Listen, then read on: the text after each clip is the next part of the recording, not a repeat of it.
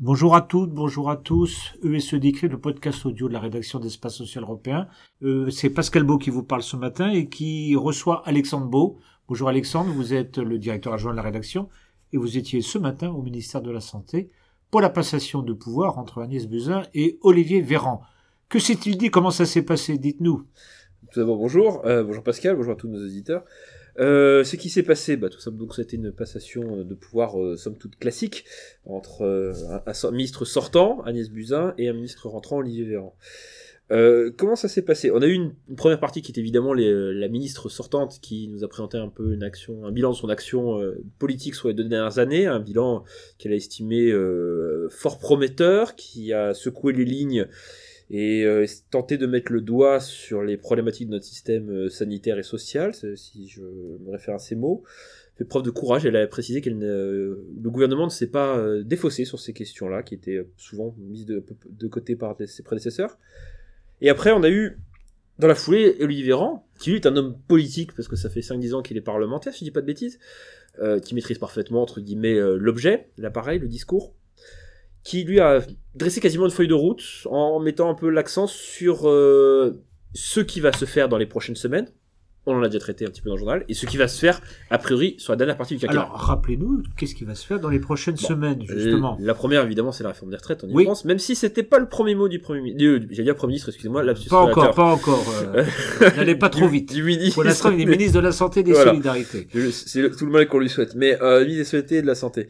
Non, les premiers mots n'ont pas été, étaient d'abord, évidemment, sous l'actualité, c'est le coronavirus, donc il a rassuré tout le monde comme quoi tout était sous contrôle. Euh, le, deuxième aspect, ça a été euh, l'hôpital public, qui a été le vraiment le fil conducteur, hein, que ce soit Agnès Buzyn ou lui, beaucoup de temps de parole ont été consacrés à l'hôpital public. Donc n'oublions pas que eux-mêmes viennent des, établissements de santé, donc forcément il y, a un rattachement à, leurs anciens métiers. Donc il a tenu à rassurer son ambition de réformer l'hôpital public. Il a par ailleurs annoncé qu'il ferait une grande enquête euh, nationale auprès des professionnels de santé pour comprendre un peu les raisons du mal-être, qui ne sont pas que financières très intéressant. Là où j'ai trouvé que ça a changé un petit peu par rapport au discours habituel, c'est qu'il a passé plus de temps à parler d'évolution de gouvernance, de, de mode de prise en charge, que de rallonge budgétaire c'est un nouvel, c'est quand même plutôt pertinent. on verra bien. Voilà.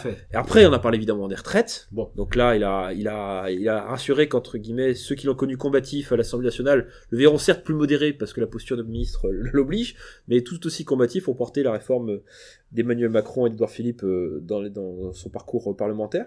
Et après, il a un petit peu fait la projection parce que c'est surtout ça, parce qu'il s'inscrit quand même dans le dans le temps moyen, voire le temps long. Donc dans le temps moyen, temps long, on a la loi euh, perte d'autonomie qui est annoncée, qui est confirmée. Il n'en a pas dit grand-chose. Par contre, il assistait assez, je dirais, euh, lourdement, mais, de manière intéressante, parce que je pense que le temps de parole dans un discours, c'est toujours intéressant de savoir sur quoi ça pose, sur euh, le RUA, sur les inégalités de traitement, de salaire, de soins, en disant que c'était euh, un des chantiers majeurs de, sa future action. Donc ça confirme ce qu'on avait pu écrire dans, nos, pages récemment, c'est que on peut s'attendre à une offensive du gouvernement avec en prisme le RUA, mais avec un, spectre beaucoup plus large dans les mois à venir. D'accord. Ok. Donc euh, là, pour l'instant, le ministre, le nouveau ministre de la Santé et des Solidarités part tout de suite à l'Assemblée nationale pour conduire le débat sur les retraites, qui va être un marathon infernal. Hein, je rappelle quand même 75 articles euh, dans les dans le projet de loi. Enfin, il y en a deux. Il y a un projet de loi d'ailleurs organique et un projet de loi. Il va falloir d'ailleurs que le groupe parlementaire de la majorité nomme un nouveau rapporteur général, parce qu'il l'était lui-même. Y compris pour le PLFSS. Et y compris pour le PLFSS. Mais ça, le PLFSS, c'est pour l'automne prochain.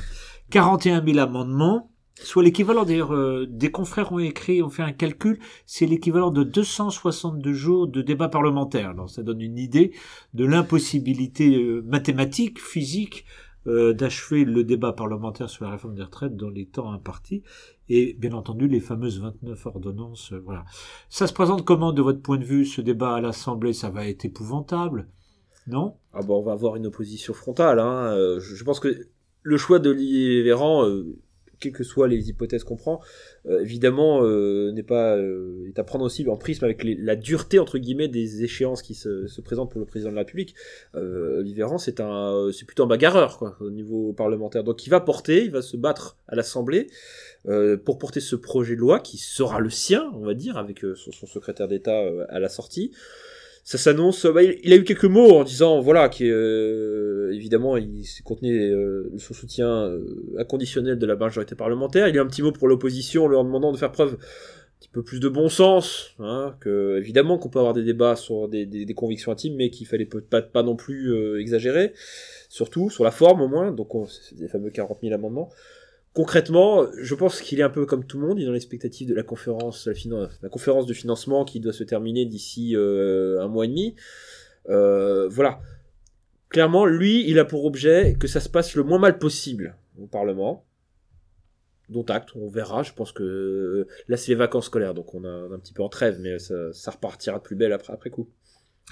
Entendu, Alexandre. Bah, écoutez, merci pour cet écho. Et puis, à tous, euh, bonne continuation et puis à très bientôt. Merci, au revoir.